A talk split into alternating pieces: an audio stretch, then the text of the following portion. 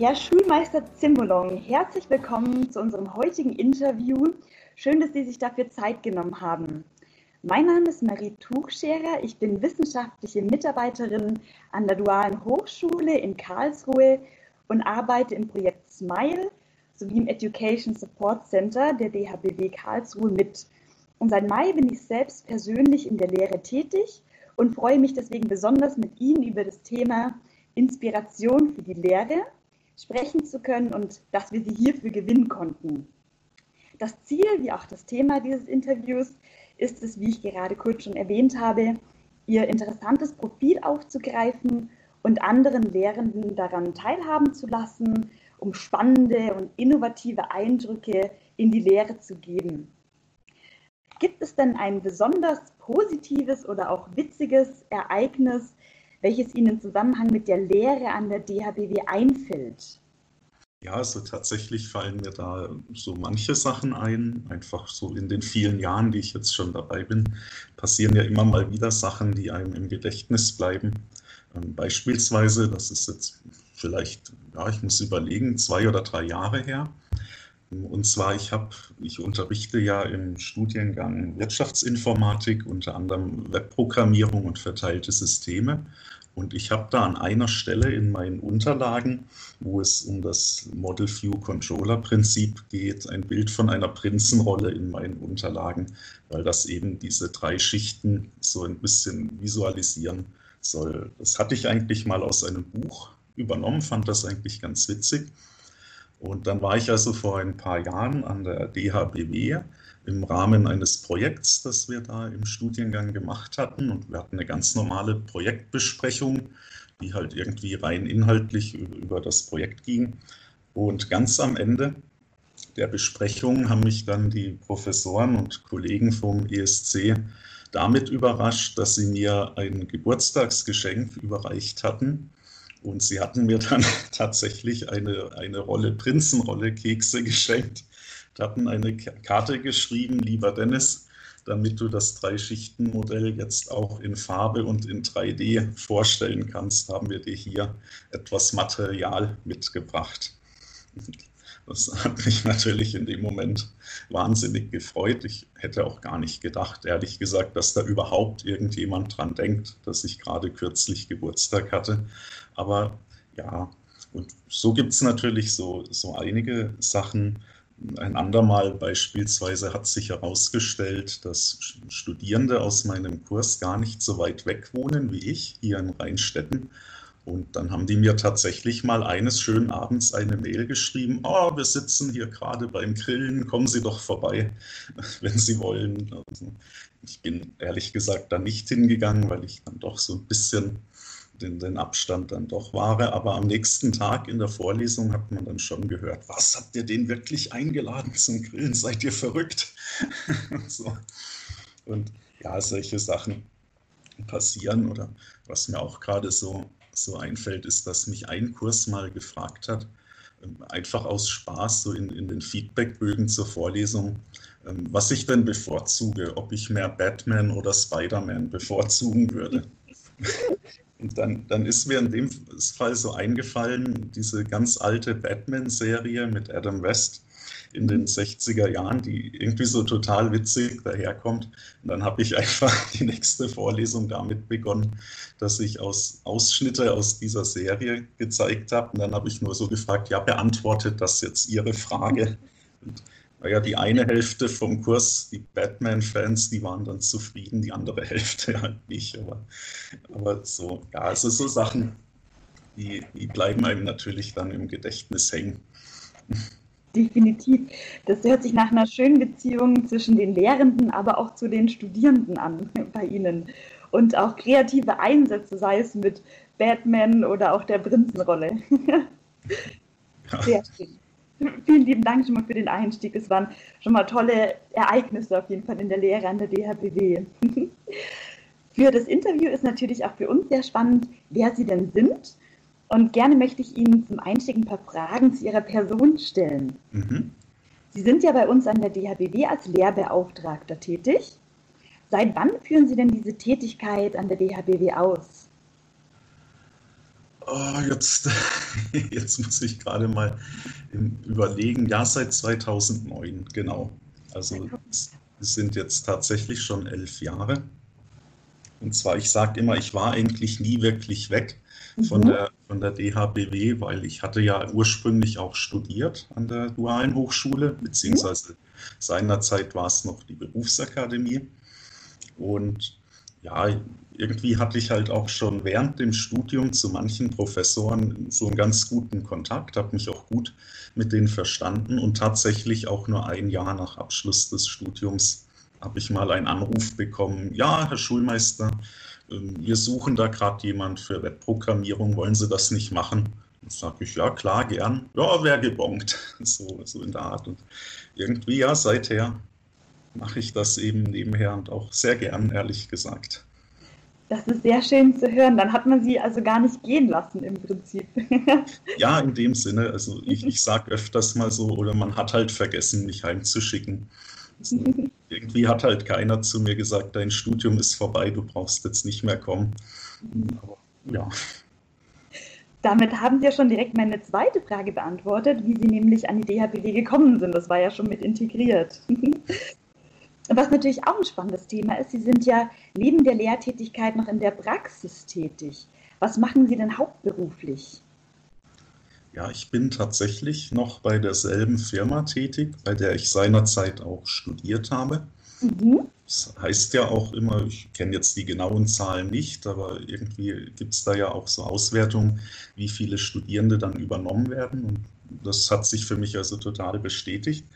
Und ich bin also bei der Firma Cormeta AG in Ettlingen tätig, auch noch in demselben Bereich wie damals, in dem Bereich Credit Management, wo ich seinerzeit in der Softwareentwicklung angefangen habe oder eben als, ich sage jetzt mal, als Softwareentwickler, der da richtig programmiert. Habe das auch lange Jahre in dieser Tätigkeit gemacht und bin jetzt zuletzt in dieser Abteilung ins Produktmanagement gewechselt. Also teilweise programmiere ich auch noch, aber ehrlich gesagt nicht mehr so oft. Ähm, es ist jetzt mehr eine, ich würde sagen, koordinierende Tätigkeit und ja, definieren, was, was soll das Produkt machen, wie soll es aussehen und sich dann halt irgendwie drum kümmern, dass es das dann auch tut am Ende. Super, vielen Dank für den schönen Einblick in Ihre Praxis. Da stellt sich dann auch die Frage, inwieweit Sie diese hm, Inhalte auch auf die Lehre beziehen. Und da die Frage, welche Lehrveranstaltungen halten Sie denn an der DHBW? Ja, also meine Kernveranstaltungen sind eben die Vorlesung Webprogrammierung im dritten Semester und darauf aufbauend verteilte Systeme dann direkt im vierten Semester.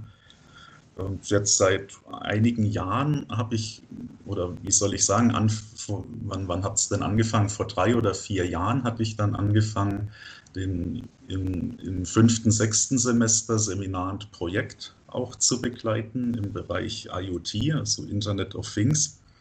Und daraus ist jetzt zuletzt auch eine, eine neue Vorlesung entstanden, weil wir haben ja jetzt im neuen Studienmodul Wahl oder in, in der neuen, wie, wie sagt man eigentlich, in der, Jetzt muss ich gerade überlegen, wie heißt es denn wieder?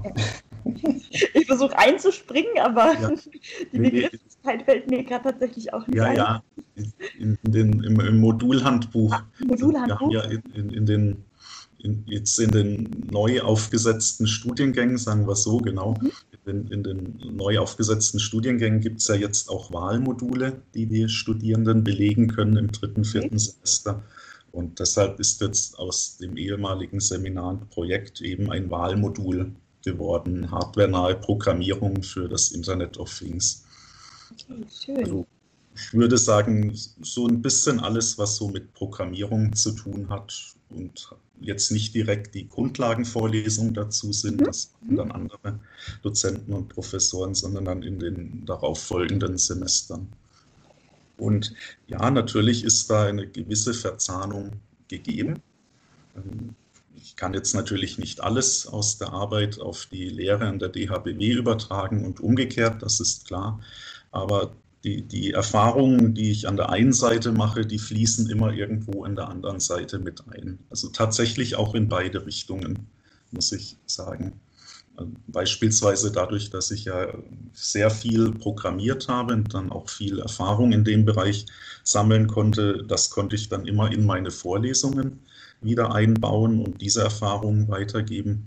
Und umgekehrt das Thema Webentwicklung, was ich ja an der DHBW lehre, das hat jetzt bei uns in den letzten zwei Jahren in der Firma sehr stark an Bedeutung gewonnen. Und so kann ich natürlich auch umgekehrt wieder Erfahrungen aus den, aus den Vorlesungen und der Lehre wieder in die Firma übertragen. Einerseits fachlich, einfach so rein inhaltlich gesehen, andererseits aber auch so rein menschlich und persönlich gesehen den Umgang mit den Studierenden und wie gehe ich eigentlich um mit Studierenden, damit sie die Lernziele erreichen, die ich, die ich da festsetze für meine Vorlesung. Das sind natürlich Dinge, die, die man in abgewandelter Form im beruflichen Alltag auch braucht. Da, man, auch da hat man natürlich die Situation, dass das Wissenstransfer in der Firma immer sehr wichtig ist, um, um, eben auch Inseln an Wissen zu vermeiden, aber auch ganz allgemein, wie, wie gehe ich jetzt mit einem Team von Softwareentwicklern um, damit wir hier gemeinsame Ziele erreichen und, und so, ja. Also tatsächlich würde ich sagen, ist da eine sehr enge Verzahnung gegeben für mich. Interessieren sich denn die Studierenden auch viel für die Praxis? Also werden sie da häufiger gefragt? Also was jetzt die Arbeit in der Firma konkret angeht oder, oder was wir da eben entwickeln, dazu werde ich eigentlich jetzt wenig befragt. Gut, das ist aber auch klar, weil ich erzähle auch nicht so viel jetzt in den Vorlesungen. Ich will ja keine Werbung machen für, für unsere Produkte in der Firma, sondern das, ich stelle mich natürlich vor, wer ich bin und wo ich herkomme und was wir machen, aber gehe da natürlich nicht sehr ins Detail. Deshalb können Sie da nicht viel fragen. Tatsächlich kriege ich aber viele Fragen umgekehrt aus der Praxis der Studierenden, wo die Studierenden eben in ihrem Ausbildungsbetrieb Situationen haben und dann einfach sich nicht sicher sind, was wäre da jetzt richtig gewesen oder was wäre eigentlich ihre Empfehlung. Ähm, zum Beispiel hat mich gerade dieses Jahr, es ist gar nicht so lange her, vielleicht zwei, drei Monate, als meine letzte Vorlesung zu Ende ging, hat mich ein Student angerufen und wollte einfach wissen, ah, wir entwickeln da gerade was in der Firma, aber der, der Senior-Entwickler, der war da irgendwie nicht zufrieden mit dem, was ich gemacht habe und der hat da irgendwie so argumentiert, ja, was glauben Sie denn, hat er jetzt recht oder habe ich nicht eigentlich auch irgendwo recht? Und dann kommen die Studierenden einfach mit solchen Fragen und wollen dann halt wissen von mir, der ja auch irgendwo ähnliche Aufgaben in der Firma hat oder eben auch ein bisschen Erfahrung mitbringt nochmal, was da so eine dritte Meinung sein könnte. Das ist natürlich schön, wenn man dann auch so ein Stück weit als Coach vielleicht fungieren kann. schön, vielen Dank. Ähm, mhm. Da habe ich noch die Frage, was ist denn Ihre Motivation für die Lehre? Was begeistert Sie denn besonders an, an der Lehrtätigkeit? Tja, was das jetzt ganz besonders ist, ist eigentlich schwer zu sagen, weil es sind eigentlich viele Dinge. Ähm, so einerseits muss ich ganz ehrlich sagen, ich fühle mich eben der DHBW sehr verbunden, schon irgendwie damals während dem Studium. Und es hat mich deshalb einfach gefreut, als man dann angerufen hat und wissen wollte, ob ich da nicht wieder zurückkehren will und quasi die Seiten tauschen will. Das ist, ist, sozusagen für mich einfach eine Möglichkeit, auch Kontakt zu halten zu den Professoren, die, die damals ja auch mich ausgebildet haben, sozusagen, mhm. vor denen ich auch ehrlich gesagt einen Respekt hatte im, im Studium. Ähm, also einfach hier den Kontakt zu halten und andererseits aber natürlich ganz klar die, die Arbeit mit den jungen Menschen, mit den Studierenden, die quasi jetzt in derselben Rolle sind, wie ich seinerzeit war, quasi ganz am Anfang des, des Berufslebens. Viele kommen ja direkt aus dem Gymnasium, direkt an die duale Hochschule, haben so wie ich auch kein, kein Jahr irgendwie dazwischen gehabt und eben solchen jungen Menschen dann hier beim Einstieg zu helfen, die Erfahrung weiterzugeben. Das, das ist natürlich dann schon sehr, sehr motivierend. Und ja, auch einfach genau Thema Motivation, auch die Motivation der Studierenden selbst, die, die ich dann da erlebe, das, das ist dann wirklich toll. Schön. Genau, also würden Sie sagen, dass ähm, Ihnen so auch die Motivation zu stärken, dass es bei Ihnen bei der Zusammenarbeit mit den Studierenden besonders wichtig ist? Ja, definitiv. Sie haben ja vorhin schon, schon das Wort Coach verwendet, dass ich so ein bisschen diese Rolle eines Coaches übernehme. Und das ist, ist auch in gewisser Weise das Selbstverständnis, das ich da mitbringe in, in meine Lehre, dass ich eben nicht einfach nur rein fachliches Wissen hier habe und dann habe ich halt Punkt 1, 2, 3, 4, 5 und das muss ich jetzt irgendwie rüberbringen, sondern eben die Studierenden anzuleiten, ein, ein Klima zu schaffen, in dem sich jeder auch gerne mit den Themen auseinandersetzt, auch vielleicht seine eigenen Schwerpunkte setzt und auch gerne mal eigene Meinungen entwickelt. Sage ich zum Beispiel meinen Studierenden immer in der ersten Vorlesung. Sie dürfen mir gerne widersprechen bei allem, was ich sage.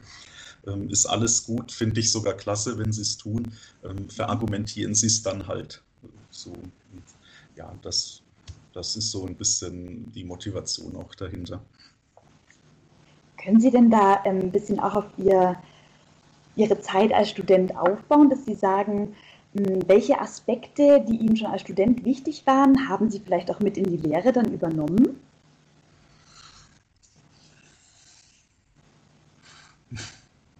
Jetzt muss ich mal wirklich da gut überlegen, wie mein Studium eigentlich war. Elf Jahre waren es, glaube ich.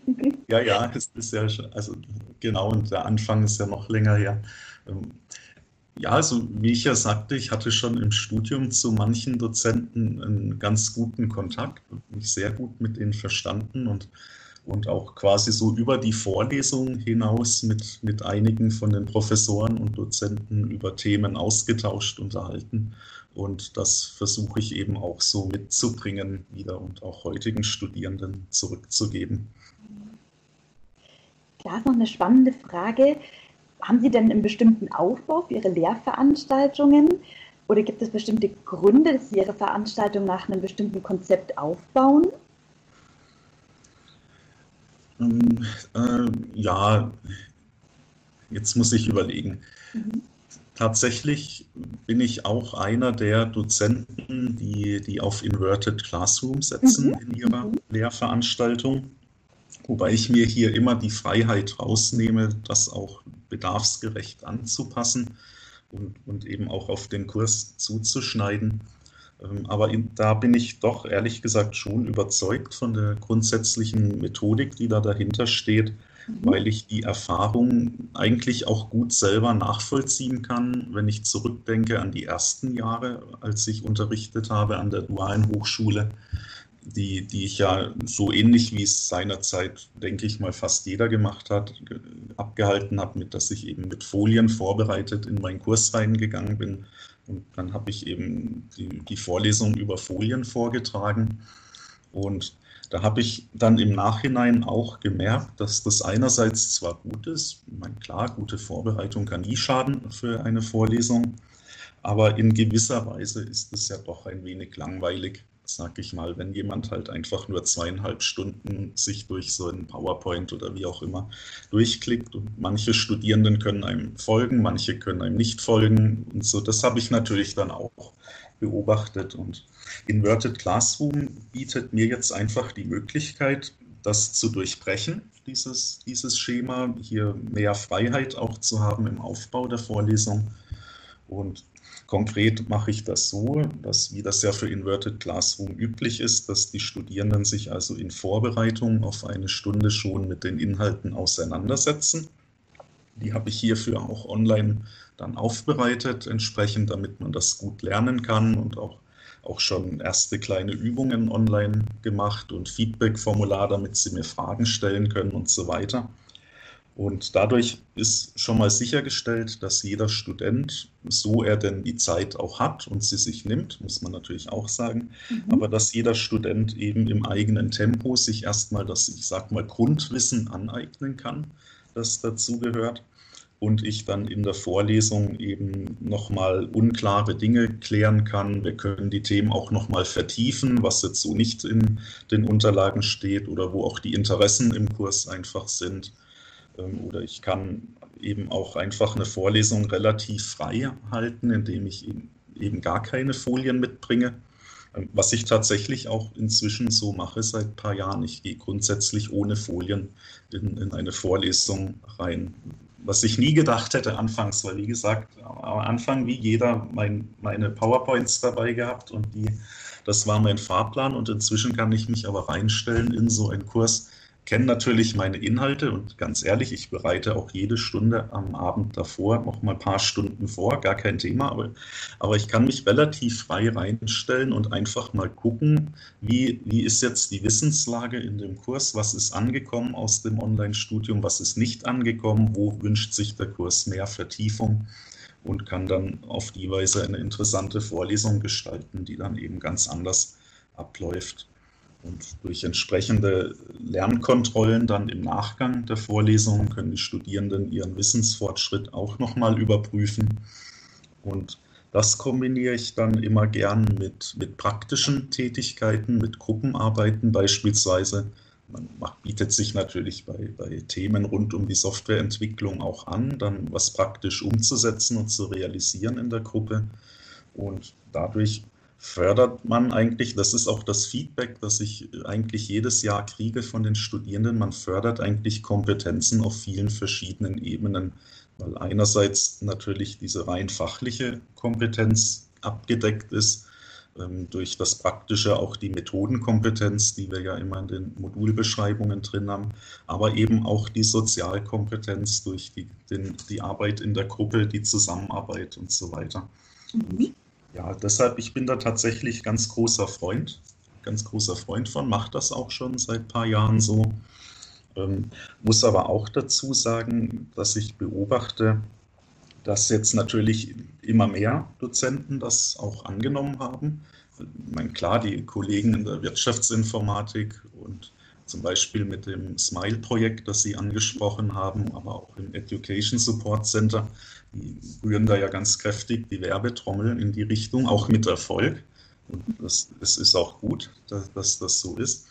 Ähm, führt dazu aber, dass ich jetzt von Studenten öfters gesagt bekomme, oh je, wir haben so viel jetzt im Selbststudium ähm, zu machen, weil sie sind halt nicht der Einzige, der, der jetzt auf die Weise seine Vorlesung gestaltet.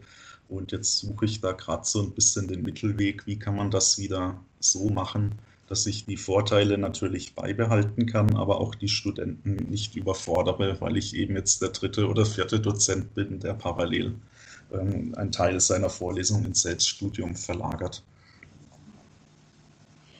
Vielen Dank für den Input. Das ist sehr wichtig, was Sie da auch angesprochen haben. Und ich fand schön, dass Sie uns auch so einen Überblick gegeben haben, wie es bei Ihnen so angefangen hat, die ersten Lehrveranstaltungen, was wahrscheinlich auch so die Befürchtungen waren und wie sich das auch einfach entwickelt hat, welche Erfahrungen Sie da mitgenommen haben. Und auch, dass Sie die Methoden angesprochen haben, die Sie verwenden und die Sie auch mh, hm, als, sage ich jetzt mal, gut erachten, auf jeden Fall in der Lehre. Und da wollte ich gerade noch kurz anknüpfen und Sie fragen, auf Ihrer Homepage fallen ja auch die Worte innovative Lehre. Da haben Sie jetzt wahrscheinlich schon ein bisschen was dazu gesagt. Ähm, wie kann man denn Ihrer Meinung nach die Lehre innovativ gestalten? Naja, indem man eben versucht, diese, diese Scheman, Schemas zu durchbrechen, mhm. die es da gibt. Ähm, eben, was ich vorhin schon gesagt habe, so die klassische Vorlesung mit Laptop, Beamer, PowerPoint, indem man sich einfach auch traut, ähm, das mal nicht zu machen, auch mal auf, auf Risiko geht und, und einfach mal neue Dinge ausprobiert. Ähm, beispielsweise habe ich da mal großen Input bekommen vom Education Support Center, was das Thema aktivierende Lehrmethoden angeht, wo ja der Christian Spannagel so eine Koryphäe, sag ich mal, ist hier im deutschsprachigen Raum. Und dann hatte ich mich einfach auch mal eine Zeit lang damit auseinandergesetzt, was, was schreibt der eigentlich, was gibt der für Tipps und habe versucht, so das ein oder andere daraus in meine Vorlesungen einzubauen. Zum Beispiel ähm, gibt er so Tipps mit, wie, wie nennt das, Lecture Games, nennt er das, also kleine Spiele, die man in einer Vorlesung spielt. Und das habe ich einfach mal so versucht einzubauen. Das kam dann auch ganz gut an bei den Studierenden. Und so kann man natürlich einfach mal, ich sag mal, man muss viel ausprobieren einfach und auch bereit sein, auszuprobieren, sich die Zeit dafür nehmen, auch mal riskieren, dass man hinterher aus einer Vorlesung rausgeht und sich denkt, ach Mensch, im Nachhinein hättest du es vielleicht doch lieber anders gemacht. Mhm. Was mir übrigens eigentlich immer so geht. Mhm. Ähm, das, das gehört irgendwie für mich auch dazu, dass ich eigentlich jedes Jahr, wenn, wenn so eine Vorlesung neu beginnt, sammle ich eigentlich immer schon die Ideen, was würde ich dieses Mal gerne verändern oder verbessern oder anders machen. Und, und jedes Mal gehe ich aus der Vorlesung raus und denke, war eigentlich nicht schlecht, aber Punkt, Punkt, Punkt. Und dann hast du schon die Ideen irgendwie, okay, ja, ja vielleicht im nächsten Jahr nochmal mehr darauf achten. Oder ich habe ja dann so ein bisschen den Luxus, die Vorlesung in mehreren Kursen parallel zu halten. Naja, gut, okay, übermorgen hast du die Vorlesung noch mal im anderen Kurs, achte mal lieber drauf. Und das gehört halt für mich irgendwie auch total dazu. Dieses dieses nicht, sich nicht ständig zu wiederholen an der Stelle. Das wäre vielleicht auch die Kernbotschaft an, an der Stelle, sich nicht zu wiederholen. Das hört sich auf jeden Fall auch sehr lebendig an, wie Sie Ihre Lehre gestalten. Und ich würde auch sagen, das hat sich auch ausgezahlt. Sie haben im Jahr 2019 den Lehrpreis für Lehrbeauftragte erhalten. An dieser Stelle nochmal herzlichen Glückwunsch an Sie. Ja, danke. Was denken Sie denn, was hat an ihrer Lehre im Prinzip dazu beigetragen, den Preis zu erhalten? Und welche Kriterien denken Sie stehen damit im Zusammenhang? Ja, gut, jetzt weiß ich natürlich nicht, wer da noch in der Auswahl stand, sozusagen. Deshalb bin ich mir da gar nicht, gar nicht so, so sicher, ehrlich gesagt. Ähm, aber gut, ich denke mal, dass da sicher das Feedback der Studierenden mit, mit reingewirkt hat. Ähm, also klar, man kriegt ja eigentlich jedes Jahr am Ende einer Vorlesung den Evaluationsbogen mit den Bewertungen durch die Studierenden.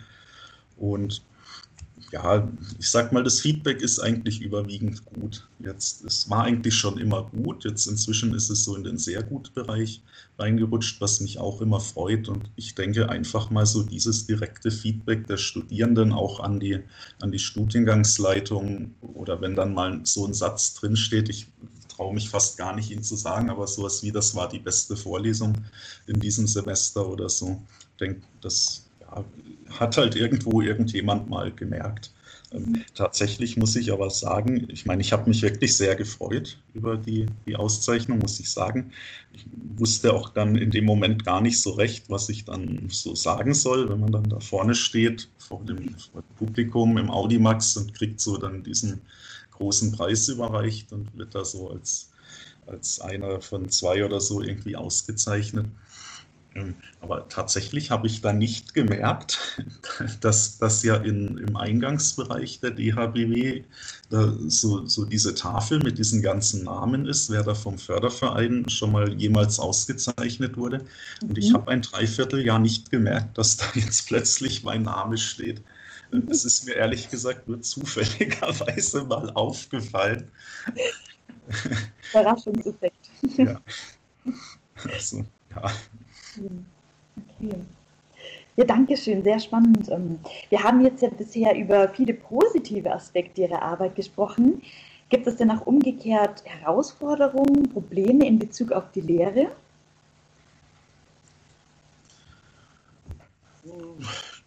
Also jetzt so, so richtig Negatives gibt es aus meiner Sicht da gar nicht zu berichten.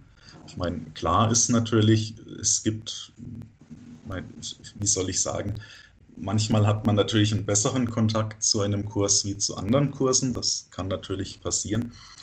Mir ist es zum Beispiel mal tatsächlich passiert, dass ein Kurs mich so gar nicht einschätzen konnte, was, wie, ich, wie ich bin und was ich von ihnen verlange.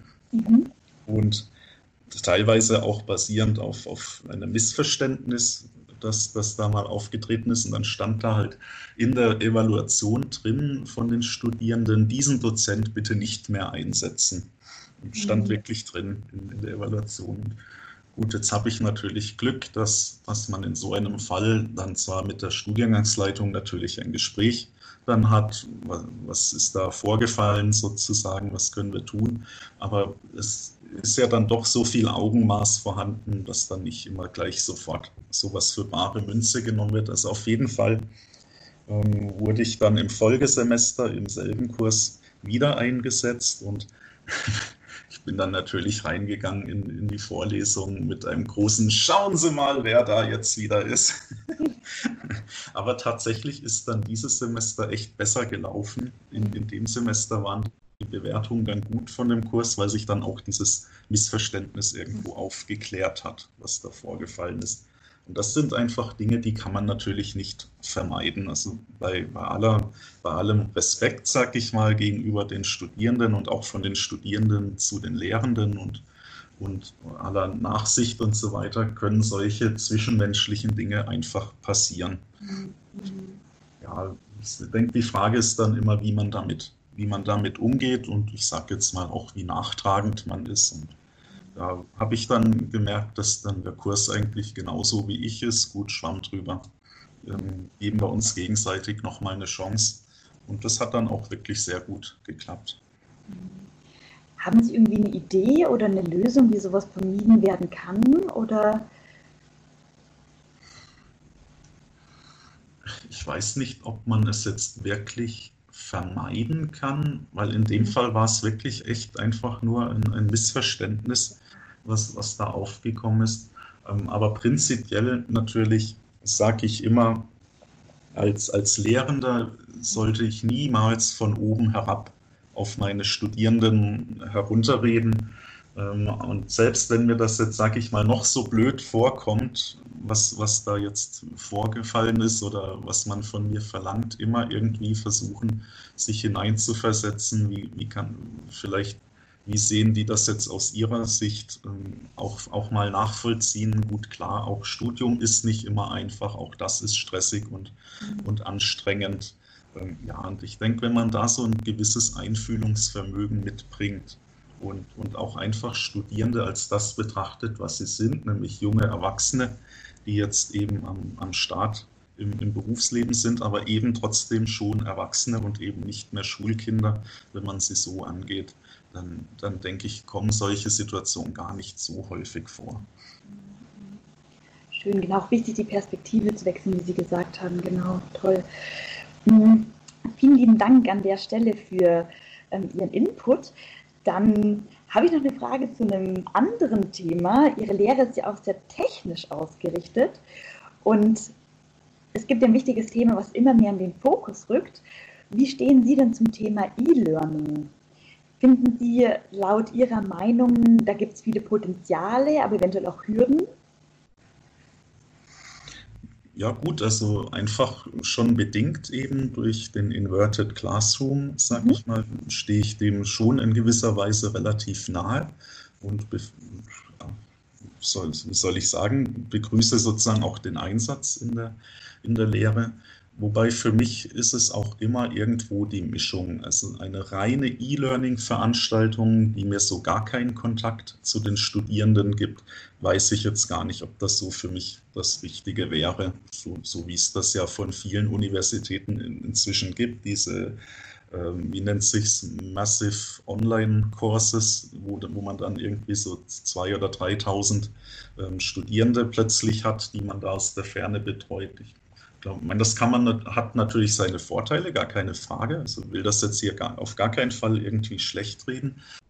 Aber ich glaube, das wäre jetzt für mich persönlich gar nicht so das Wichtige, sondern für mich ist es irgendwo immer die Mischung, ähm, die, die ich da habe, solche Sachen situationsgerecht anwenden zu können und dann aber auch eben den direkten Kontakt, den direkten Austausch mit den Studierenden zu haben.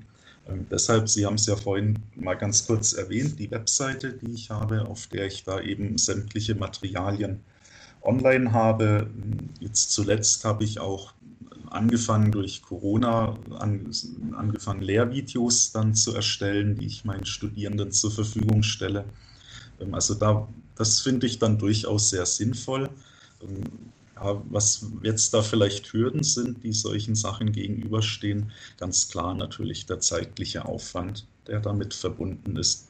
Ähm, ich denke, das ist schon, schon schwierig für die, für die Professoren, die das quasi hauptamtlich machen, aber auch eben noch sehr viel in, in Verwaltung und Selbstorganisation der Hochschule tätig sind, sich da die Zeit zu nehmen. Aber für für Lehrbeauftragte, die quasi neben einem Vollzeitberuf das auch noch parallel machen, erfordert das schon ein sehr großes Engagement und eine sehr große Flexibilität, dann auch noch so E-Learning-Sachen zu erstellen.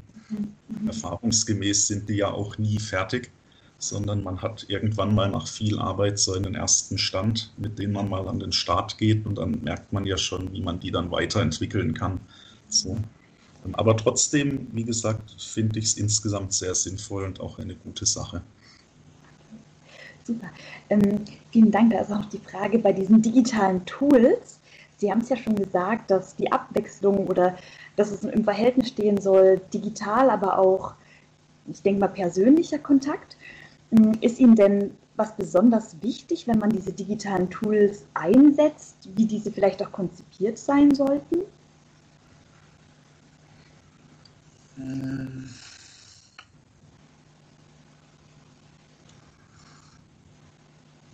Tja, was ist mir da jetzt wichtig? Oder auch gerne für den Einsatz. ja, ich, über, ich überlege gerade so ein bisschen, manchmal muss man sich ja den Dingen auch erstmal bewusst werden, sozusagen, die man, die man da macht. Also tatsächlich tatsächlich ist ein, ein Aspekt, auf den ich immer versuche zu achten, dass auch die digitalen Materialien, die zur Verfügung stehen, nicht einfach nur konsumiert werden von den Studierenden. Also im Grunde genommen das, was man in der Präsenzlehre unter aktivierenden Methoden versteht, eben nicht nur die ganze Zeit zu reden und die Studierenden müssen dann folgen und zuhören, ähm, das auch irgendwie auf die digitale Welt zu übertragen, indem ich zum Beispiel Kontrollfragen einbaue, kleine Quizzes einbaue oder auch einfach die Sachen versuche abwechselnd oder abwechslungsreich zu gestalten, dass halt auch nicht jedes Material immer genau gleich aussieht. So, also auch hier so ein bisschen die, die Vielfalt sag, um, einzubringen. Da haben wir jetzt schon sehr, sehr viel erfahren. Ich fasse mal ganz kurz zusammen. Wir haben uns über die Methoden unterhalten, über die Begeisterung für die Lehre, auch Besonderheiten in der Lehre von Ihrer Seite, über E-Learning und die digitalen Tools. Und ich würde gerne mit Ihnen an dieser Stelle noch einen Ausblick geben und Sie an dieser Stelle fragen, ob es denn was gibt, was Sie künftig gerne noch in Ihrer Lehre ausprobieren möchten oder verändern möchten, was Sie bisher vielleicht noch nicht tun konnten? Gibt es denn da Punkte, die Ihnen einfallen? Ja, gut, wie gesagt, ich habe da eigentlich jedes Jahr immer eine ganz große Liste, was ich mhm. gerne machen will. Ganz klar ist, dass jetzt durch die, durch die Situation bedingt das Thema Online-Lehre auch für mich nochmal ganz große Wichtigkeit gewonnen hat. Ähm, konkret stelle ich mir jetzt die Frage, wie kann ich so manche Dinge, die ich bisher in Präsenz gemacht habe mit meinen Studierenden, wie kann ich die jetzt auf das Online-Format übertragen? Also auch auf eine, eine Lehre, eine, eine Präsenzveranstaltung, die eben jetzt online beispielsweise über Skype oder ähnliche Tools ähm, abgewickelt wird. Und da bin ich mir auch noch gar nicht im Klaren, ehrlich gesagt, wie ich das kann. Weil um, um mal so ein Beispiel zu geben, am Anfang von verteilte Systeme ähm, unterhalten wir uns auch immer über die Fehlertoleranz von, von solchen Anwendungen und dass es eben sehr wichtig ist, nicht immer nur den geradlinigen Fall auszuprogrammieren, sondern auch zu berücksichtigen, wo Probleme auftreten können. Und das verdeutliche ich immer anhand eines Beispiels, das auch tatsächlich so passiert ist. Ich erzähle die Geschichte, mhm. dass wir während meinem Studium ähm, tatsächlich mal zu McDonald's in der Nähe gefahren sind und haben für den ganzen Kurs Burger bestellt. Also wirklich für den ganzen Kurs. Wir hatten eine ganz große Bestellung, standen im Drive-In-Schalter und haben dann irgendwie, ich weiß es nicht mehr genau, aber sagen wir mal 35 Hamburger und 20 Cola und, und 23 Tüten Pommes frites bestellt und, und weiß nicht alles was. Da hat er natürlich am anderen Ende vom Schalter erstmal gedacht, ja klar, da kommen so Spaßvögel und wollen uns hier mal reinlegen. Aber wir haben da wirklich drauf insistiert, sagen, nee, also bitte, wir haben jetzt hier echt nur eine halbe Stunde Mittagspause, wir brauchen das Zeug jetzt, also macht mal hin. Dann haben die das gemacht. Und natürlich wurde ein Burger vergessen. von, das gerade noch von einem Studierenden, der war so ein bisschen was Besonderes, sag ich mal. Der hat sich halt schon selbstständig gemacht im Studium und so. Also war wirklich jetzt kein durchschnittlicher Studierender. Und der hat dann da ganz empört angerufen und gesagt, ja, das kann doch nicht sein. Ich dachte, McDonald's wäre ein vertrauenswürdiges Geschäft. Das kann doch nicht sein. Ich habe das hier ganz klar bezahlt, aber die Ware nicht erhalten. Was wäre da los? Und so. Und dann haben die da ganz kleinlaut dann ihm angeboten, naja, kann man, tut uns furchtbar leid und hin und her. Wissen Sie was, Sie dürfen einmal auf unsere Kosten vorbeikommen und so. Also haben sich halt was überlegt, wie sie den mhm. Fehler wieder gerade ziehen. Und das bringe ich immer so als Beispiel. Und sagt, kann halt einfach passieren, egal was du machst. Irgendwas kann halt immer mal in die Hose gehen. Und dann lasse ich die Studierenden diese Szene nachspielen im Kurs. Sage, jetzt kommen mal hier zwei vor, drehen mal die Stühle um, Sie sind jetzt mal die Person im Auto, hier Sie sind jetzt mal der Drive-In-Schalter, wir spielen die Szene jetzt nach. Und jeder im Kurs, der jetzt irgendeine Idee hat, wo jetzt hier in dieser Situation was passieren könnte, was eben nicht dem erwarteten Ergebnis entspricht, der schreit Stopp, muss das dann sagen und die müssen das einbauen in ihr Theaterspiel. Das ist natürlich immer ein Riesenspaß. Da kommen dann auch die, die wahnsinnigsten Dinge dabei raus. Was weiß ich, man versteht nicht, was der will. Die bestellen Burger, die es bei McDonalds nicht gibt. Ich habe kein Geld dabei. Ja, falsche Währung, wie auch immer. Und da bin ich jetzt halt echt am Überlegen, wie machst du das jetzt online, weil sowas lebt halt eigentlich von der Interaktion, die man, die man mit den Studierenden so in einem Raum hat. Genauso auch, wenn ich manchmal so Fragen stelle, wo es kein richtig oder falsch gibt, sondern man kann sich halt für A oder B entscheiden und sage so, so alle, die sich jetzt für A entschieden haben, die gehen mal in die linke Ecke und alle, die sich für B entschieden haben, gehen mal in die rechte Ecke. Und dann lasse ich die miteinander diskutieren und sage, ja, jetzt müsst ihr halt mal die Argumente austauschen. Warum habt ihr euch jetzt hierhin oder dahin gestellt? Da bin ich jetzt halt echt am Überlegen, wie machst du das online? Ich bin da auch noch nicht auf den grünen Zweig gekommen, aber das ist, was mich im Moment so am meisten beschäftigt, sag ich mal. Neben natürlich der Frage ganz allgemein, was, was kann ich prinzipiell noch verbessern, um eben, was ich einleitend gesagt habe, den Studierenden mehr Freiraum zu geben, auch so das, das Wissen nicht einfach nur entgegenzunehmen von mir, sondern eben auch selbstständig zu entdecken, einen eigenen Lernweg irgendwo einzuschlagen, eigene Meinungen zu entwickeln. Was, was mich aber ehrlich gesagt jedes Jahr, jedes Jahr beschäftigt, nicht jedes Jahr irgendwie denke, hättest du besser machen können war ein sehr, sehr schönes Beispiel, was Sie da gesagt haben, auch mit dem ja, Rollenspiel oder wo die Studierenden sagen können, wo man vielleicht agiert, ah, hier läuft was falsch. Ja. Sehr spannend. Ähm, kann ich sehr gut verstehen, dass Sie da sagen, hm, wie lässt sich das Ganze jetzt digital umsetzen? Hm, gibt es für Sie denn irgendwelche oder haben Sie Wünsche, wie Ihnen da die DHBW vielleicht helfen kann bei, diese, bei diesen Problemstellungen? Also wie Sie mir jetzt, ich sag mal, bei diesem Problem konkret helfen, oh Gott, das weiß ich gar nicht. Das, dazu müsste ich ja erst mal wissen, wie man es lösen kann, das Problem. Ähm, nee, das weiß ich nicht, aber sag mal, wenn, wenn man es einfach mal die Frage so formuliert, was würde ich mir überhaupt wünschen, dass, dass es geht, dann wäre es tatsächlich mehr Austausch der, der Lehrenden untereinander, sei es jetzt in einem Kurs, weil, weil Vorlesungen grenzen ja immer auch irgendwo aneinander an. Ähm, weil dann kommt es schon ab und zu vor, dass Studierende zu mir sagen, ah, das haben wir jetzt schon mal irgendwo gehört oder wie auch immer.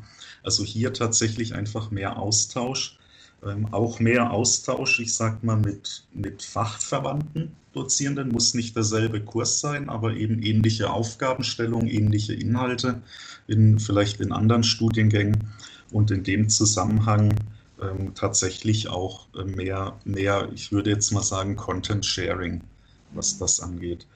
Also tatsächlich bin ich auch irgendwie ganz großer Freund von dem OER-Gedanken, Open. Educational Resources. Deshalb habe ich ja auch alle Unterlagen, die ich erstelle, jetzt seit einigen Jahren immer mit freier Lizenz versehen, um, um eben diesen Austausch zu ermöglichen. Und das wäre etwas, wo ich mir wünschen würde, dass das auch durch die duale Hochschule noch mehr gefördert werden würde. Ähm, also teilweise wird es das schon, da darf man jetzt nicht falsch verstehen, dass, dass da jetzt keine, ich weiß sogar durch, durch entsprechende Kollegen in den Gremien, dass, dass man sich da sehr wohl Gedanken, Gedanken darüber macht. Ähm, ja, aber wie soll ich sagen, wenn ich dafür etwas plädieren dürfte, dann wäre es weniger Bürokratie an der Stelle, sondern einfach, es gibt zum Beispiel vom Land Baden-Württemberg das ZÖR, als Repositorium, wo man Materialien sammeln kann. Als externer Dozent habe ich da lesenden Zugriff, aber keinen schreibenden Zugriff. Mhm. Da würde ich mir jetzt halt einfach tatsächlich weniger Bürokratie wünschen, ähm, dass man da gar nicht erst überlegt, ja, was sind jetzt Voraussetzungen, die jemand erfüllen muss, was man auch noch gar nicht weiß übrigens, ähm, aber was sind Voraussetzungen, damit wir das freischalten können? Nee, macht einfach, weil wenn man sowas anstarten will, dann muss man das, sag ich mal, in gewisser Weise von unten heraus machen und einfach die Lehrenden abholen, wo, ich jetzt mal davon ausgehe, eigentlich hat jeder, wenn er so in seinen Koffer guckt, interessante Sachen, die er, die er da bereitstellen könnte. Muss ja nicht die ganze Vorlesung sein, aber jeder hat sicher so das ein oder, den ein oder anderen Baustein,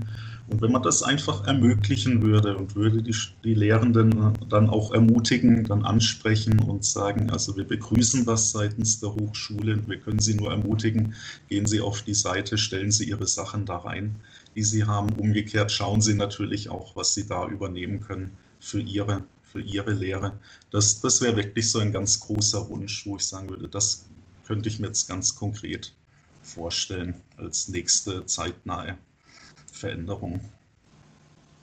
Das sind wirklich sehr gute Anregungen, die bestimmt auch für die anderen Lehrenden sehr wichtig sind. Und ich kann sie da gut verstehen, auch mit der Bürokratie, definitiv. Genau, und diese Verbesserungsvorschläge sind ja auch wichtig, dass die dann auch einfach kommuniziert werden und dass man dann diese aufgreifen und angehen kann. Ich meine, ich habe natürlich den Luxus, muss ich sagen, als Lehrbeauftragter, ähm, dass ich mich in Anführungszeichen mit der Bürokratie nicht rumschlagen muss. Ähm, aber ich, ich weiß natürlich, weil ich ja guten Kontakt habe in den Studiengang rein zu den Professoren, dass, dass man da wirklich, wirklich auch dran arbeitet. Und ja, also ich will das jetzt nicht in Frage stellen was da passiert. Würde es höchstens nur gerne etwas beschleunigen wollen. Alles klar. Herr Schulmeister Zimmerlung, wir haben es fast geschafft. Noch eine letzte Frage an Sie. Ähm, welche Tipps, drei Tipps oder gern auch mehr, würden Sie den neuen Lehrenden oder generell den Lehrenden mit auf den Weg geben von Ihrer Erfahrung?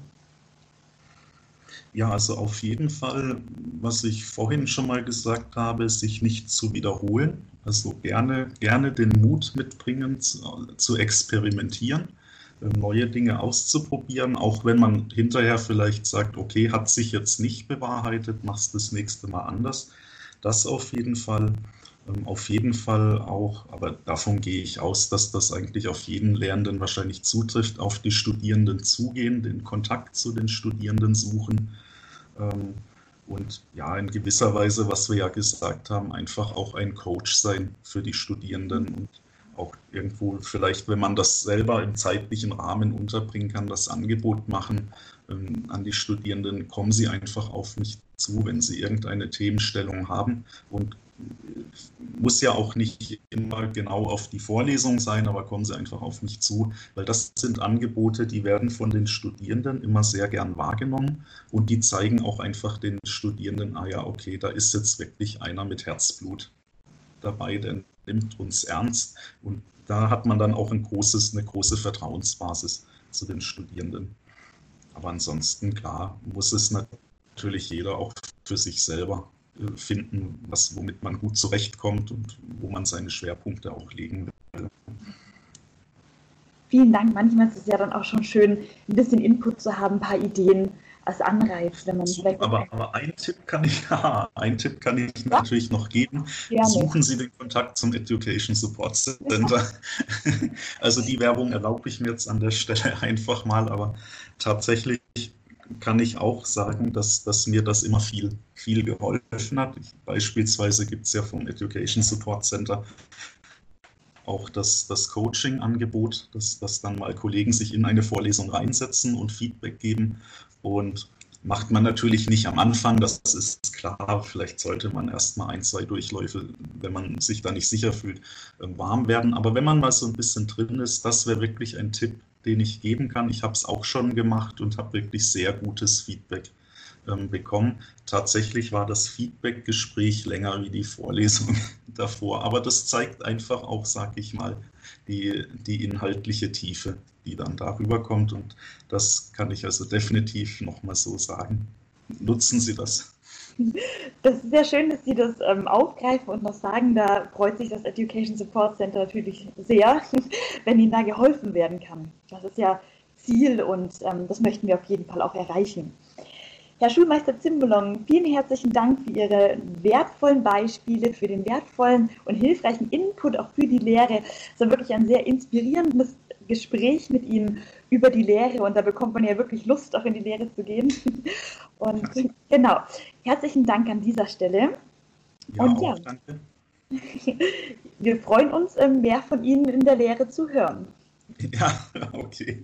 Ich streng mich an und freue mich auch. Super.